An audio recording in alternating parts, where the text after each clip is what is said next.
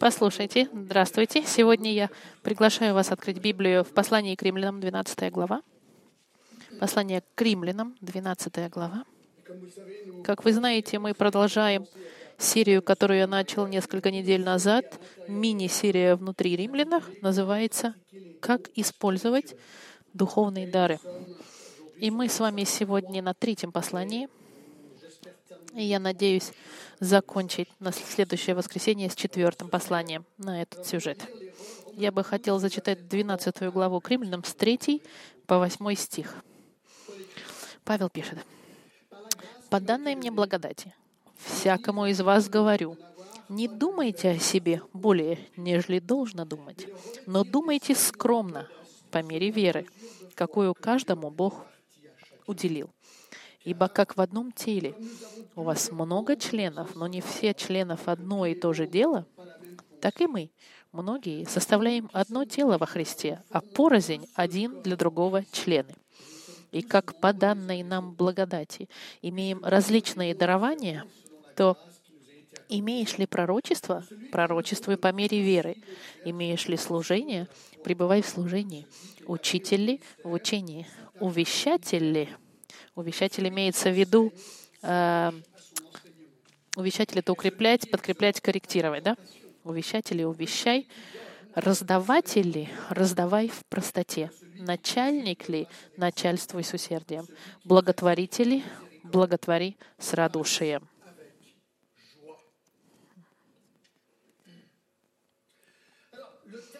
Тема нашей секции очень хорошо видна в шестом стихе, потому что написано, «И как по данной нам благодати имеем различные дары». Вот наша тема — духовные дары. Слово «каризмата», от греческого которого идет слово «харизматичный». Слово, которое значит «данный». Это относится к тому, что нам было дано от Бога, чтобы служить телу Христову. Вот почему мы называем эти вещи духовными дарами. И эти стихи нас учат трем главным принципам на использование духов, да, ду, э, да, даров духовных. Первое — это подход или отношение, которое мы должны иметь, когда используем эти духовные дары. Я вам дам просто по линиям. Первое — это благодарность. Потому как это духовный дар, мы должны быть благодарны в отношении того, что нам было дано. В третьем стихе мы видели это. Дальше идет осторожность, потому что по милости нам это дало. Не думайте слишком о себе хорошо. Одна из проблем с духовными дарами, что можно возгордиться ими в отношении того, что Бог нам дал. И это неверно. Третье — это скромность. Но думайте скромно в третьем стихе написано. Господь дал мне дар, чтобы помогать другим, поэтому я должен быть скромен в отношении того, как я помогаю другим людям. Четвертое — это довольство, быть довольным тем, что Господь нам дал. По мере веры, каждую, которому Господь уделил. Господь нам дал разные дозы, разные дары, и мы должны радоваться тому, что Бог нам дал, и использовать то, что Бог нам дал, на славу Господа. Пятое — взаимозависимость. Мы видели, что человеческое тело состоит из различных органов. Есть это раз, различие, как в человеческом теле. Есть руки, ноги. Но то же самое в теле Христовом. Есть разные члены. Есть это различие, но они едины, как человеческое тело. Наше тело едино, но оно разнообразно. И, в этом есть взаимозависимость теле Христа, потому что мы все члены друг другу. Нет христианина-одиночки здесь. У нас разные дары, но мы все едины, и мы должны быть взаимозависимы.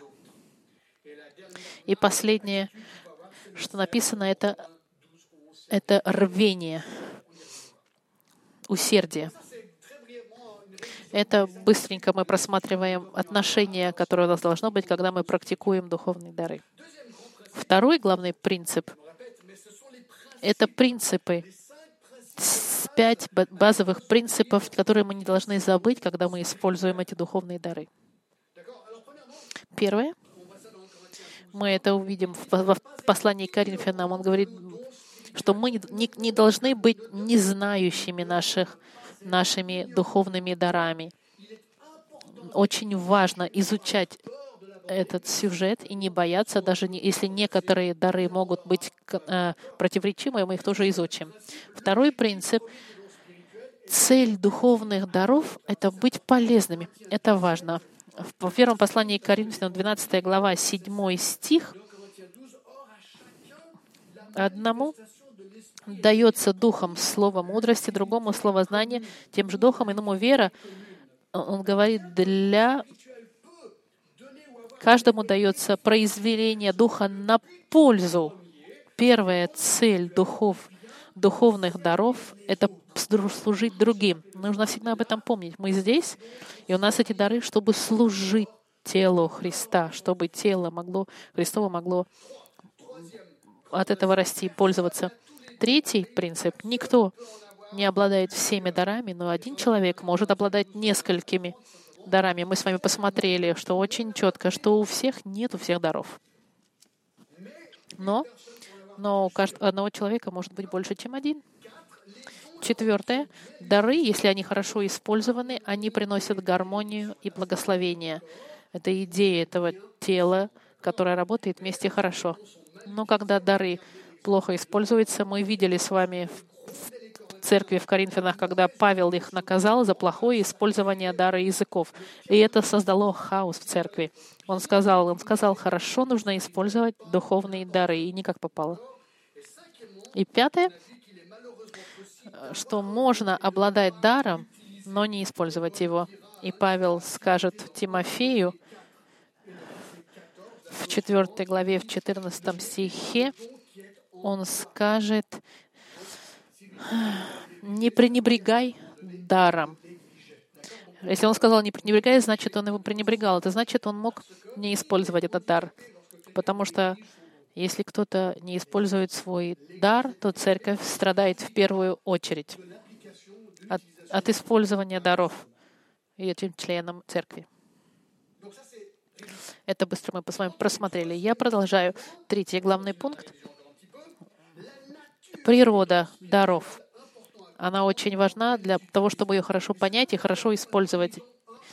И мы посмотрим сейчас с вами быстренько пробежимся по дарам, которые мы посмотрели и пройдем дальше. Возвращаемся в книгу к римлянам, 12 главу. Мы в пятом стихе.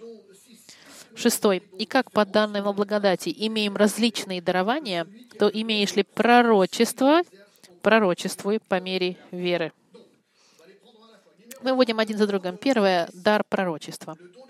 Дар пророчества, я опять пересматриваю, буквально слово пророчество значит говорить перед людьми. Это идея пророка была. Пророк, он говорил перед людьми от Господа. И в этом даре есть две части. Первая была часть предсказания о будущем. Есть много примеров. Например, тот же самый Агав в Деяниях. И интересно по поводу Агава, когда он пророчествовал эти пророчества. Ко мне на прошлой неделе подошел человек и очень сказал интересную э, как бы заметку. Когда он пророчествовал, что евреи доставят Павла в Иерусалим, в то время как, как э, в 33 стихе сказано, что это римляне его захватили.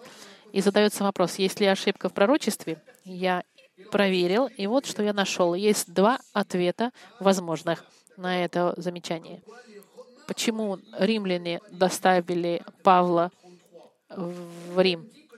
Грудхе говорит, что мелкие детали пророчеств могут иметь не точности, но не главные неточности. Он может просто своими словами, когда говорит пророчество от Духа Святого, и когда он доносит это пророчество, он может не точно донести его, но это не главное пророчество.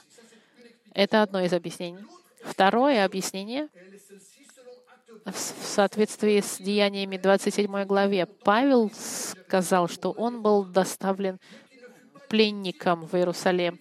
И даже если буквально его евреи не доставили, он был отправлен в Рим из-за ненависти евреев и их постоянного настойчивого желания отправить его к, Кесарию.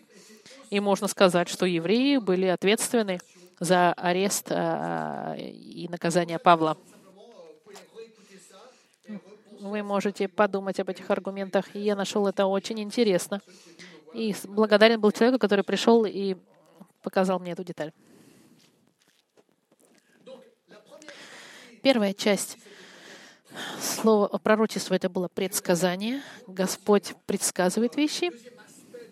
И второй аспект пророчества — это провозглашение людям информацию, которую Бог уже сказал для роста церкви, для укрепления церкви.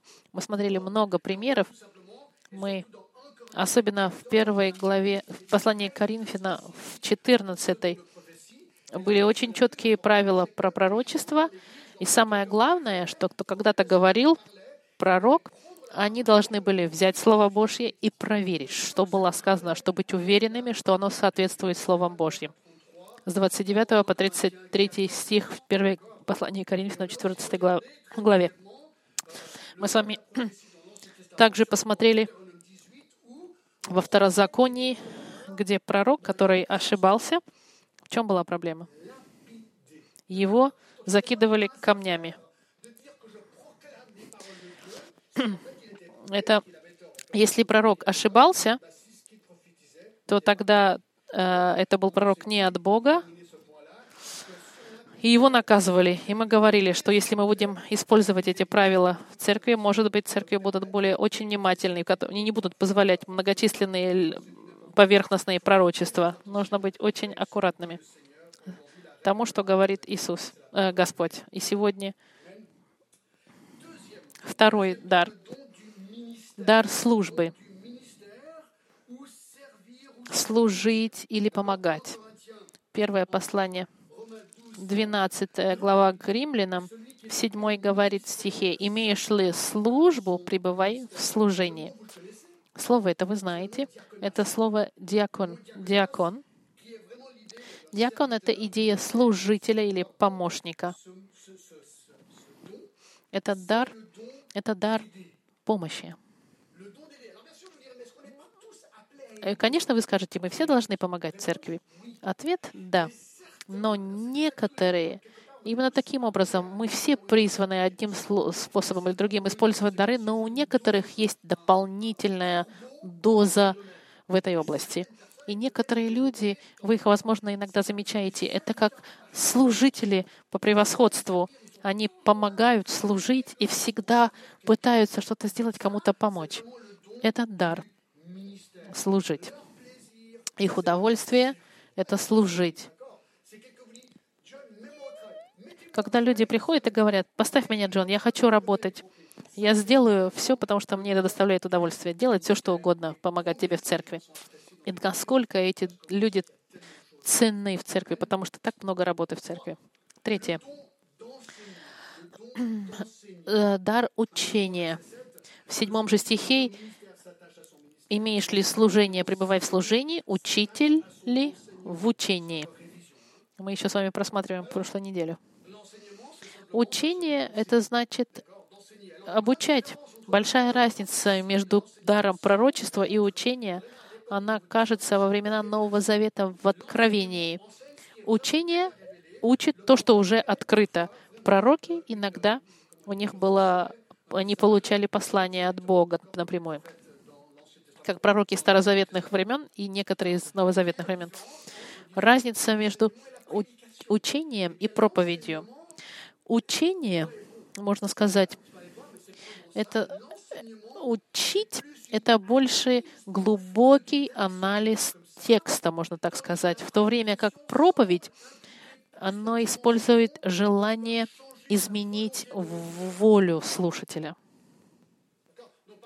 Например, отношения в браке муж и жена. Учитель вам проанализирует греческий текст и скажет, что слова говорят. Проповедник скажет, добавит вам, он скажет, муж, любишь ли ты свою жену, как Христос любил церковь, а ты, жена, подчиняешься ли ты мужу? И он будет немножко толкать, немножко, чтобы это использовалось в их э, э, семье. В этом разница между учением и проповедью. Но это дар. Мы все в какой-то степени призваны. Если вы учитель и детей своих учите Библии, вы используете дар учения. Очень часто мы проповедуем детям, вместо того, чтобы учить, мы, мы им говорим, прекрати, изменись. Мы в какой-то степени призваны учить. Но у некоторых есть особый дар. И это ясно. И, мы, и это видно сразу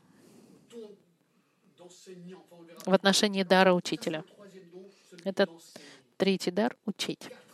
Четвертый дар — увещателя или убеждения.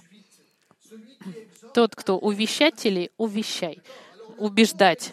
Слово «увещать» — это дар любви, и на греческом это слово «параклесис», которое имеет, оно описывается Духа Святой, паракалео, это значит приходить на помощь. Пара э, рядом, калео э, на помощь. Идея — это подходить кому-то, его подкреплять. Есть два способа подкрепления.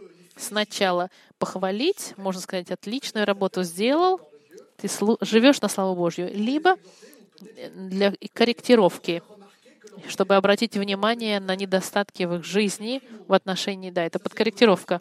Эта часть не такая веселая, можно сказать, потому что никто не любит, когда вас корректируют. Когда ко мне кто-то подходит и говорят, Джон, вот тут есть проблема у тебя, я должен порадоваться и поблагодарить человека, потому что мне нужно это, чтобы двигаться в моем росте со Христом.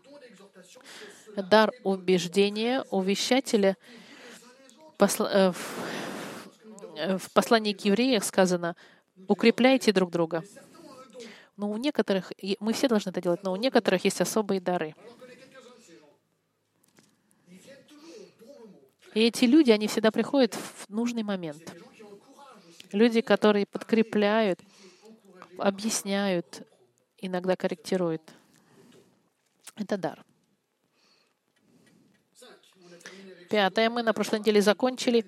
Дар раздавать в простоте, щедрости. Раз, так, увещатели, увещай, раздаватели, раздавай в простоте. Это, это дор, да, духовный. Мы все, конечно, призваны давать, поэтому мы даем десятину, но некоторые, у них есть особый дар, дар щедрости — как он выражается? Ну, возможно, они дают продукты, одежду, деньги. И есть примеры в Библии, которые люди давали даже дома и землю. Неважно, что вы даете, в этом не вопрос. Вопрос, у некоторых есть просто, у них невероятное количество щедрости, и они хотят помогать людям, которые нуждаются, и также помогать э, службе Господа. Вы прекрасно понимаете, что любая служба Господу в церкви есть расходы, и есть люди, которые все время помогают. С простотой, с открытым сердцем, щедро. Они не задаются большим количеством вопросов. Конечно, они очень умные, они не дают как попало, но когда они дают, они дают с открытым сердцем. И это дар. Дар щедрости в простоте. Я подумала о маленьком стихе в притчах, в третьей главе, в девятом стихе, что сказано. «Чти Господа от имения Твоего и от начатков всех прибытков Твоих, и наполнятся житницы Твои до испытка, и точила Твои будут переливаться новым вином».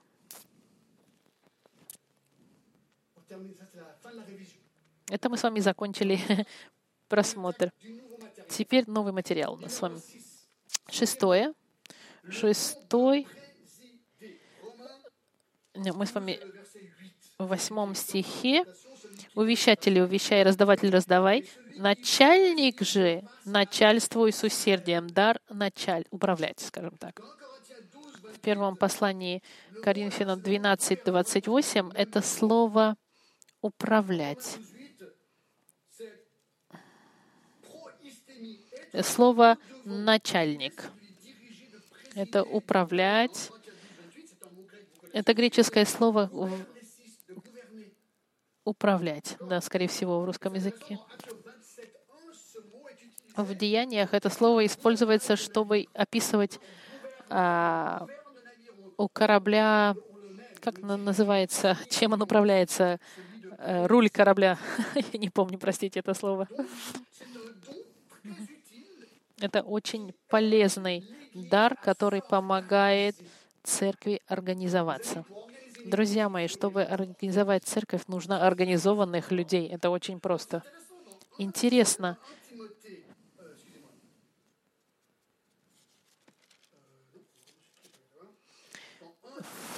В первом, в первом послании фессалоникийцам, в пятой главе,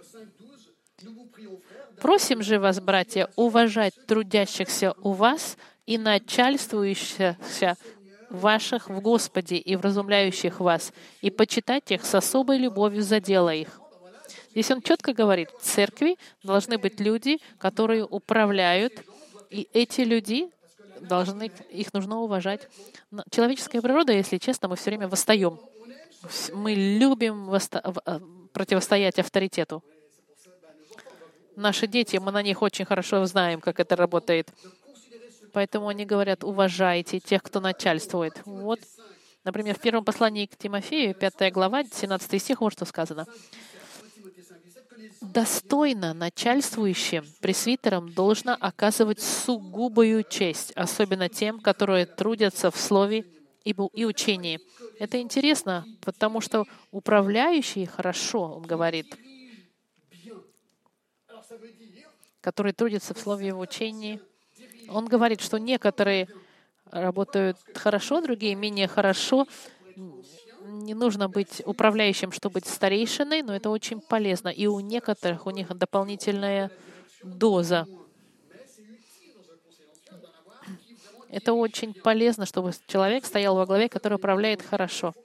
Вы знаете, э, очень часто говорят, никому нельзя доставать особую честь, потому что нужно всем быть одинаковыми, чтобы все были одинаковые. Я не совсем доволен, потому что в Тимофеи это сказано уважать их особо сугубо. Да? Нет ничего плохого в церкви уважать и благодарить людей за работу, которую они делают. И это правильно. С равновесием, конечно. Например, в послании к евреям, 13 глава, в 7 стихе, вот что написано. Помните наставников ваших, которые проповедовали вам Слово Божье, и взирая на... И в 17 стихе «Повинуйтесь наставникам вашим и будьте покорны, ибо они неуступно... неуступно пекутся о душах ваших». И в 24 он говорит, приветствуйте всех наставников ваших и всех святых. Это интересно. Логично, что этот дар — дар нас, управлять, наставление находится очень часто в жизни тех, кто управляет не только церкви, но и группы молодежи, э, может быть, мессианские центры. Нужны люди, которые могли бы управлять, должны быть ответственные, которые... Я бы хотел с вами задаться вот вопросом. Когда-нибудь ли вы были под руководством кого-то, у кого нет дара управления. Это очень сложно. Это все, все разваливается. Сложно за такими идти. Потому что они очень плохо организованы, у них не все ясно. Это не грех, это просто отсутствие дара организации. Нужно быть аккуратным. Нельзя кого попало ставить в позицию лидерства, потому что можно не только человека, у которого дары, э, заставить переживать, но и люди, которые за ним будут следовать. Если у него нет дара, это будет очень сложно. Это заставляет меня а, в временах судей. В то время не было в Израиле царя, не было управляющего, и каждый делал то, что ему казалось хорошо в его собственных глазах. Это формула для общего хаоса. Конечно, не все могут обладать таким даром, иначе бы церковь была наполнена, наполнена людьми, которые управляют. И логично, что у всех не могут быть все дары. Интересно. С усердием. Но наставляет с усердием. И я нахожу, что это здорово. Послушайте, начальствуй с усердием. Если вы ответственный, таким же, большой начальник или небольшой. Слово «усердие», оно говорит, не будьте ленивые, расслабленные. и медленные в работе. Не будьте, не будьте флегматичными, вот что он говорит. Ведите с усердием, с рвением, с, со страстью, можно даже сказать.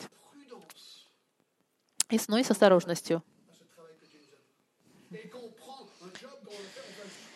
И когда он, когда мы берем работу, мы доводим ее до конца с усердием.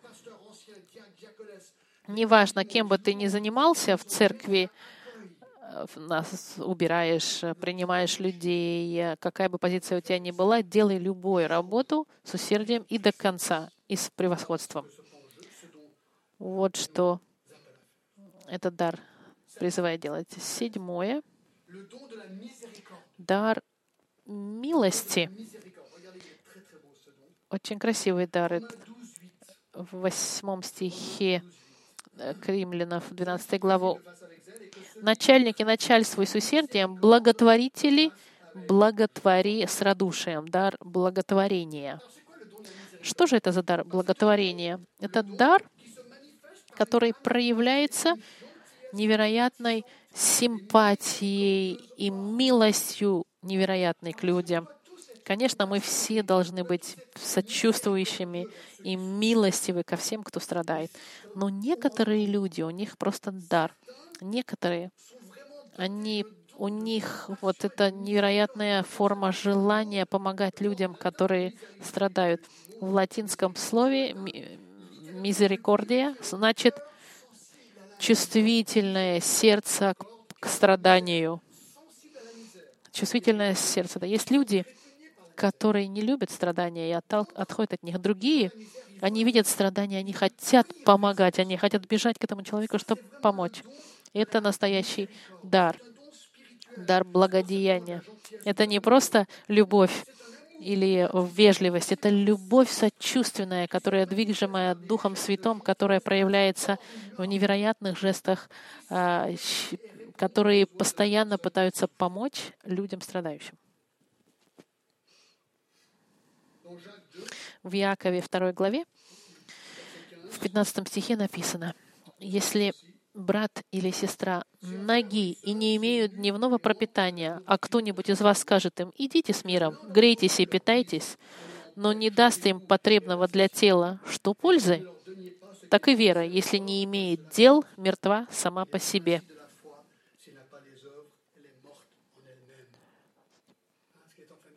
Что он говорит? Что мы все должны помогать те, кто ну, нуждается, но у некоторых есть дар особенный в этой области. Мы все очень хорошо третью главу, 16 стих Ивана от Иоанна, а первое послание от Иоанна, 3-16 стих. Вот что читает. «Любовь познали мы в том, что Он положил за нас душу свою, и мы должны полагать души свои за братьев». Мы должны просто помогать тем, кто нуждается в помощи. Когда я зачитал, когда э, чума обхватила Европу, Джон Кальвин в Европе, он хотел пойти сам помогать людям больным. Э, и, но э, старейшины церкви, они запретили ему, они сказали, нет, ты не можешь пойти помогать, твоя работа, что проповедовать, слишком важна, ты останься, другие пойдут. И он не смог пойти помочь. Был ли у него, может быть, был дар сострадания? Не все знают об этом. Часто говорят, что у Кальвина не было сердца, что он был жестокий. Нет, он готов был пойти отдать свою жизнь людям, которые страдали от этой чумы. Его просто не пустила церковь. Я знаю одну э, пару лет назад, я, я помню одну медсестру, она в церкви помогала ум, у, в госпитале в Женеве умственно отсталым. И она больше всего любила эту работу. И она это делала с, открытым сердцем. И я всегда восхищался ей, потому что у нее был дар невероятного сострадания и милости помогать людям в страдании. Очень важен этот дар.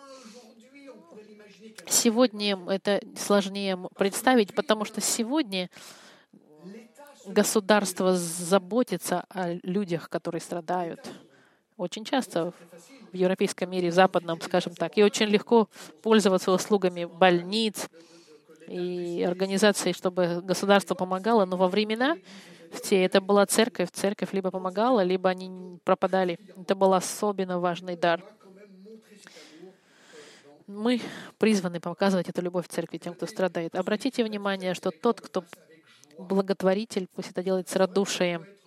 Конечно, это некоторые люди могут это делать против сердца, потому что можно испачкаться, или это сложно связываться с кем-то, кто находится в настоящем в бедности там или я вам хочу показать пример с моим пальцем. Помните, что я свой палец, а, у меня была операция, я был в Анси в больнице, я терпеть не могу. Больница, даже запах больницы я не выношу. Мне было страшно, я зашел и очень переживал.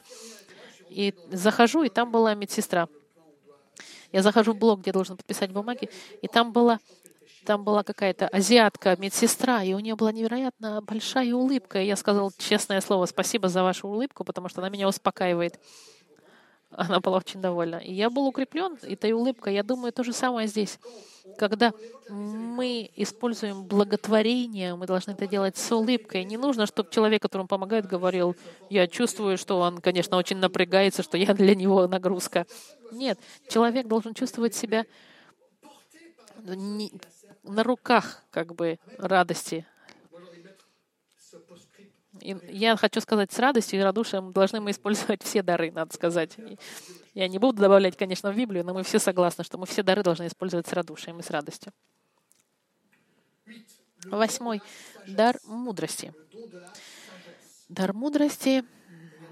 Давайте пойдемте с вами в первое послание Коринфянам, 12 глава, 8, 8 стих. Мы меняем книгу. У нас есть четыре листа, и мы идем. Мы закончили лист в Римлянах, идем в послание к Коринфянам. 12 глава, 8 стих. Одному дается духом слова мудрости, да, мудрости.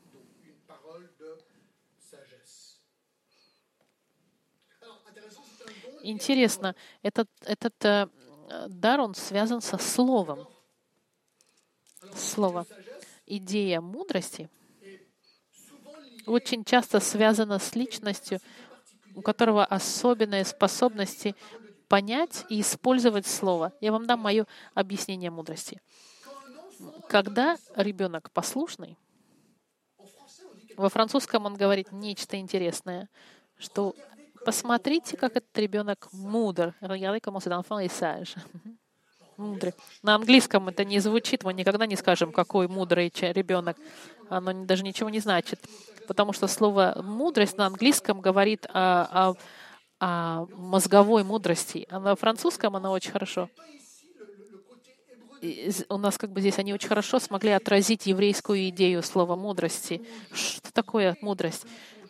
это правильное поведение от правильного понимания. И дар мудрости — это немножко это. В 11 главе Матфея сказано, что мудрость была оправдана и оправдана премудрость детьми ее.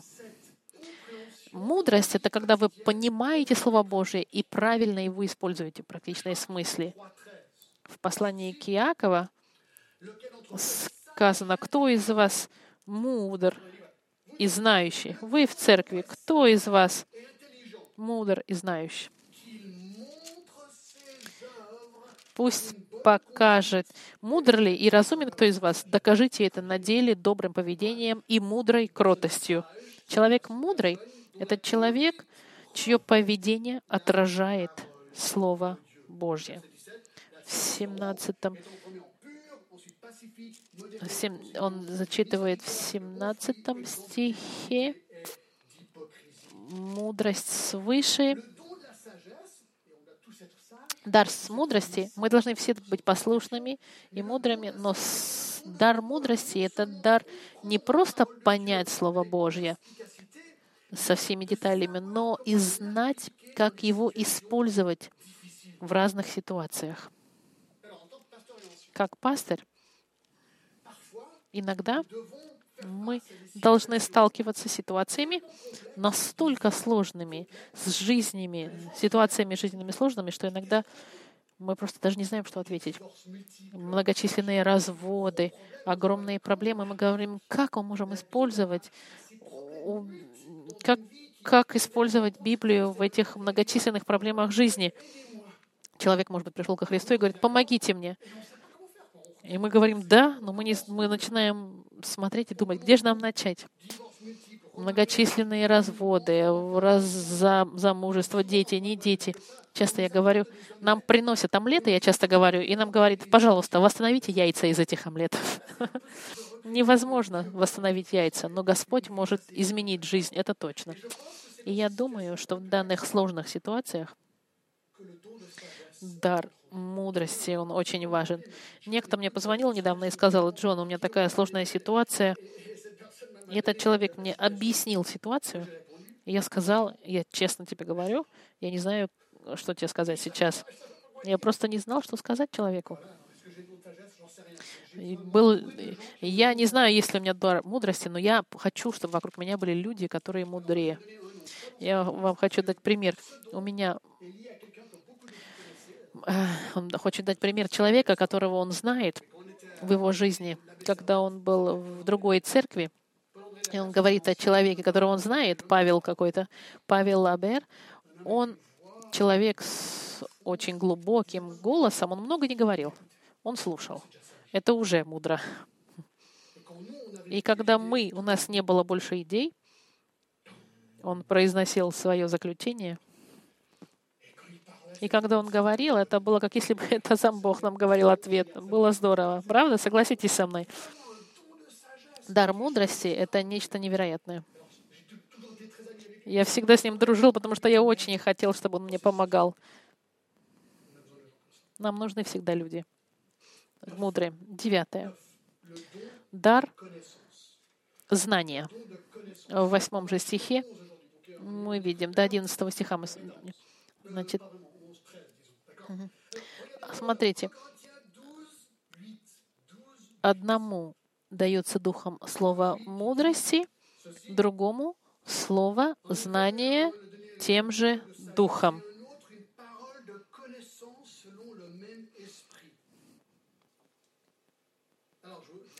Я хочу вам вот сказать, я не думаю, что у меня есть дар знания, но каждый раз я использую дар знания кого-то. Вот загадка, вы поймете. Я думаю, что этот дар знания, он связан с эрудизмом, эрудицией. Этот дар, возможно, он в новозаветные времена больше был пророческого характера, а сейчас, до того, как канон был закрыт, а сейчас он больше использован с особым способом, детальным умением понимать Слово Божье. Это как во втором послании к Тимофею в 15 стихе. Он сказал, старайся представить себя Богу достойным, тружеником, безукоризненным, верно преподающим Слово истины. Вот этот труженик безукоризненный, это дар такого человека, это человек, который изучает то, что другим могло бы показаться не, не может быть неинтересно. Люди, которые любят, например, изучать, брать один глагол в Библии и смотреть его на греческом, на еврейском, на арамейском, и смотреть 18 способов, как этот глагол используется во всех своих нюансах в Новом Завете и даже экстрабиблейских э, ресурсах. Например, у меня есть друг, я с ним учился э, на факультете теологии. Его звали Брайан. Он, его особенность, его специальность была это семитские языки. Я вам сейчас объясню, что это. Семитские языки — это языки территории в стороны Ирака, это мертвые языки, они сегодня уже не работают. И особенно, особенно акадийский язык — это мертвый язык, которого больше не существует. Почему лакадийский? Например, мы идем с ним в музей Лувра в Париже, и мы находимся перед кодом Амураби, который бабилонский, бабилонский черный гранит, вавилонский, датирован 1750 лет до Иисуса Христа, и который описывает в форме куниформе акадийской законы Амураби я просто смотрю, а он, он читает это. Это невероятно. Он читает спокойно, он начинает читать все это. И ты задаешься вопросом, зачем? Он, он это делает, потому что он любит сравнивать на оригинальном акадийском языке э, законы о Мурабе и законы Старого Завета, чтобы видеть э, схожесть. Вы скажете, для чего это? Добро пожаловать в дар знания. Я вам покажу, чему это следует, э, чему это служит.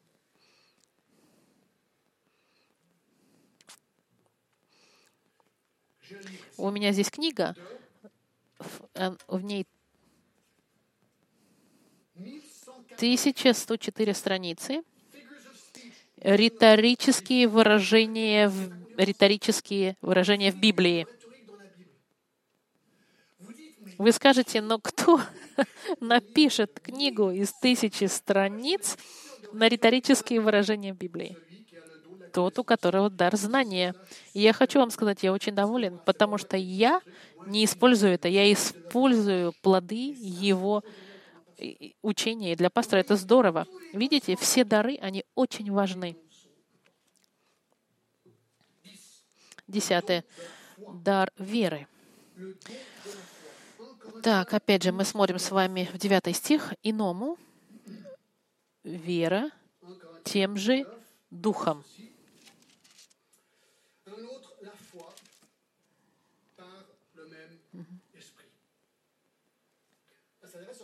Это интересно.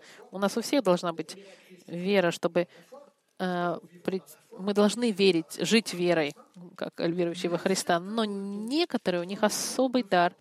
Особый дар. Что это значит? Мы знаем, что вера — это плод Духа Святого, и поэтому я думаю, есть много субъективности, потому что одно слово, здесь мы его изучаем, потому что я думаю, что это больше связан дар молитвы.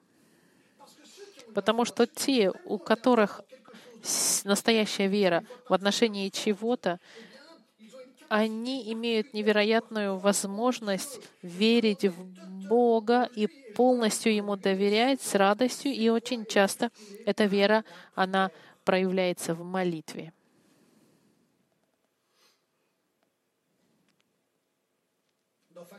в, в, в Деяниях 27-25 стихе, Павел, когда он был на корабле, который тонул, «Поэтому ободритесь, мужи, ибо я верю Богу, что будет так, как мне сказано».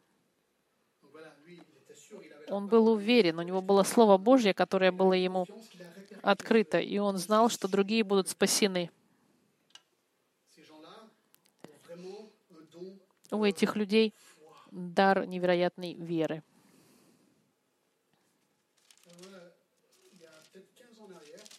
Лет 15 назад я проходил по, через очень сложный момент, когда мы были в Париже.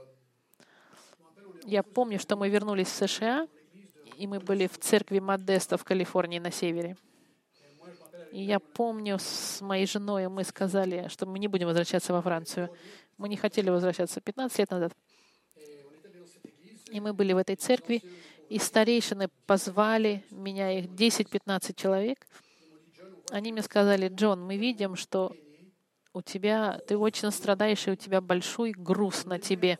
Мы бы хотели твой этот груз забрать с твоих плеч и положить на себя. Мы будем сейчас за тебя молиться. И в течение 45 минут за меня никогда не молились голосом 45 минут. И эти люди один за другим молились за меня, за все мои проблемы, за мою жену, за моих детей, за нашу церковь, за все проблемы и все, что происходило.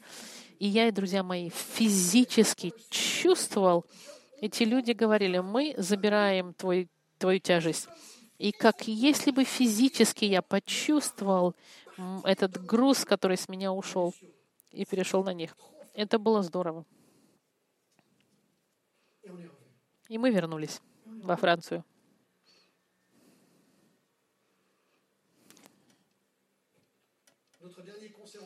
Наш последний концерт, который мы устраивали, помните, в центре БФМ, «Голоса Рождества», за три недели до концерта не очень много билетов мы продали.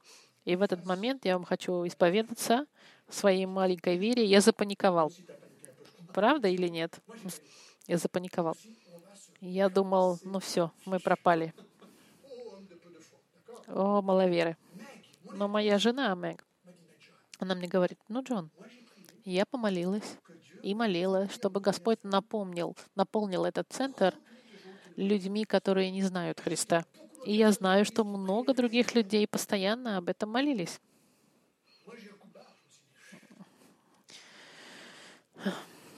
В день концерта, концерт народа было полным-полно. И это было невероятно. И я теперь все время говорю о моей жене, что у моей жены есть этот дар веры. И я знаю многих других людей, которые постоянно молятся. Они все время в молитве. Они молятся за каждого из нас, и за вас, и за церковь, и за то, что мы делаем. И спасибо этим людям. Это дар веры. Одиннадцатое дар развлечения духов. Развлечение. Так, десятый стих. Развлечение духов, да. Иному чудотворение, иному пророчество, иному развлечение духов. Мы, это очень важно, потому что мы знаем, что есть люди от сатаны и есть от Бога. Иисус сказал э, очень четко, что не, э, те, которые были против Него, у вас Отец — это дьявол. Те, кто знают Христа, Господа, у них Отец Господь. Вы либо со стороны сатаны, либо со стороны Господа. Проблема в том, что сатана очень часто инфильтруется в церковь, как э, ангел света в церкви просачивается сатана, как написано в первом послании Иоанна. Возлюбленные, не всякому духу верьте, но испытывайте духов, от Бога ли они, потому что много лжепророков появилось в мире. Есть люди, которые хорошо чувствуют, которые могут различить правильного от неправильного. Конечно, нужно, они это делают с Библией в руках. Это очень важный дар, потому что в Галатах, в первой э, так, это где же он сказал? Удивляюсь, что вы от призвавшего вас благодатью Христовой так скоро переходите к иному благовествованию, которое, впрочем, не иное, а только есть люди, смущающие вас и желающие исказить благовествование Христова. Нужны люди, которые могут найти ошибку, и у них есть этот дар разделения э, духов. Это немножко кажется очень духовно, может быть, кому-то, но эти, это важно. Слово Божье. Я не знаю, как работает точно этот дар, но он очень важен. Демоны могут пройти под ангелами света и разделить церковь. И рас... да. И я думаю, это, скорее всего, дар, который, у который был у Петра в пятой главе с Ананией и Сапфирой. Петр сказал Анании, «Для чего ты допустил сатане вложить в сердце твое мысль солгать Духу Святому и утаить из цены земли?» Интересно это. Различие духов. Я заканчиваю с другими двумя дарами. А, посмотрите, Ефесянам, 4 глава, 11 стих. Очень интересный стих здесь. Есть большая разница.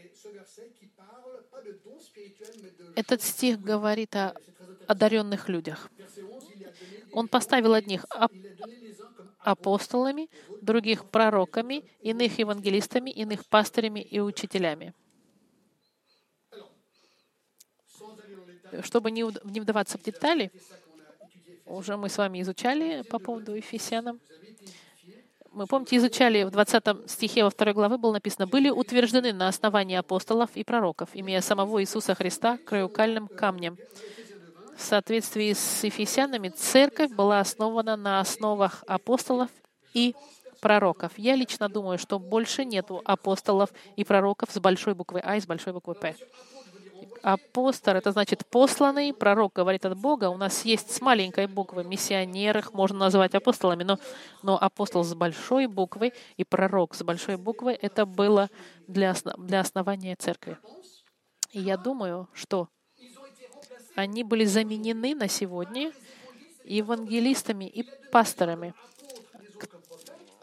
Как он говорит, апостолами, пророками, другие евангелистами и другими учителями.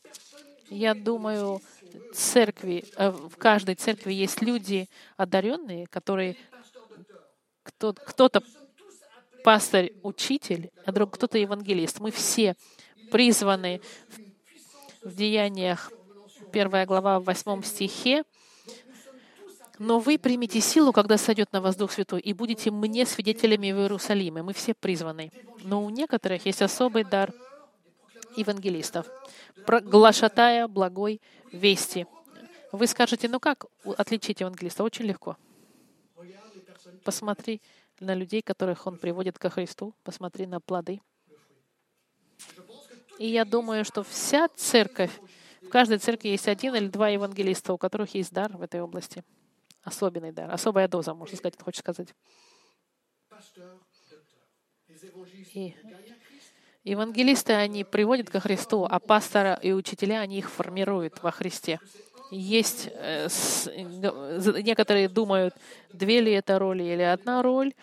Я всегда понимала это, что это одна роль пастор и учитель. Есть несколько старейших, несколько пасторей церкви, среди которых один или два у них особая роль учителя и пастыря.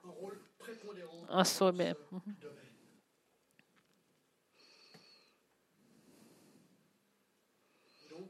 Таким образом в церквях тоже есть пастыри и учителя и евангелисты.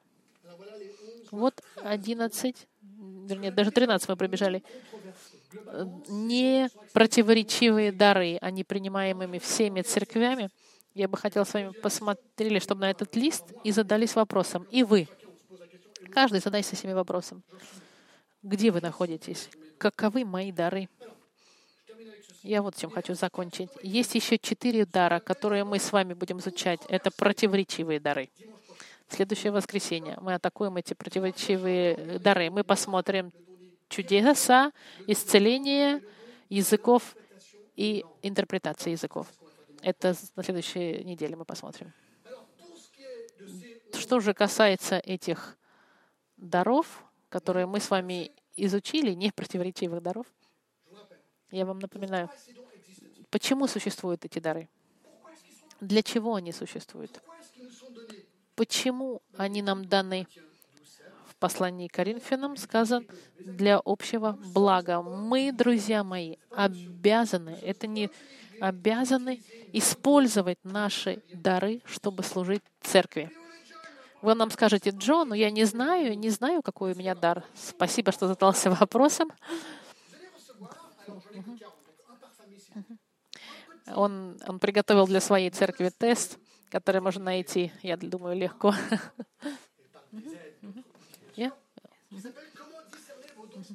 И он думаю, что да.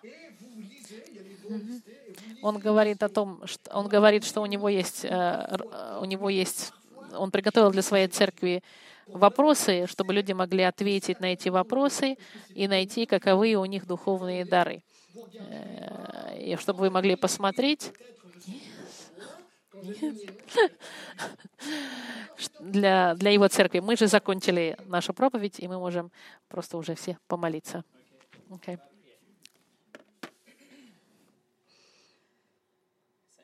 Господь, мы благодарим Тебя за Слово Твое, которое показывает нам, что Ты даешь нам оружие, Ты нам даешь инструменты и возможности служить Тебе внутри церкви, чтобы для развития и расширения Твоего Царства. Господь, мы просим Тебя, чтобы Ты подтвердил каждому эти дары и заставил каждому задуматься о том, какой, какой области мы можем использовать и служить, и делать благо телу Христову. Мы благодарим Тебя, Господь, что Ты даешь нам инструкции в Слове Твоем, И эти дары, они очень ясны. Твои инструкции очень хорошо написаны, как их использовать. Господь, мы очень благодарны, что мы можем собраться сегодня в безопасности и в мире, и в хорошем здоровье, и в свободе объединяться.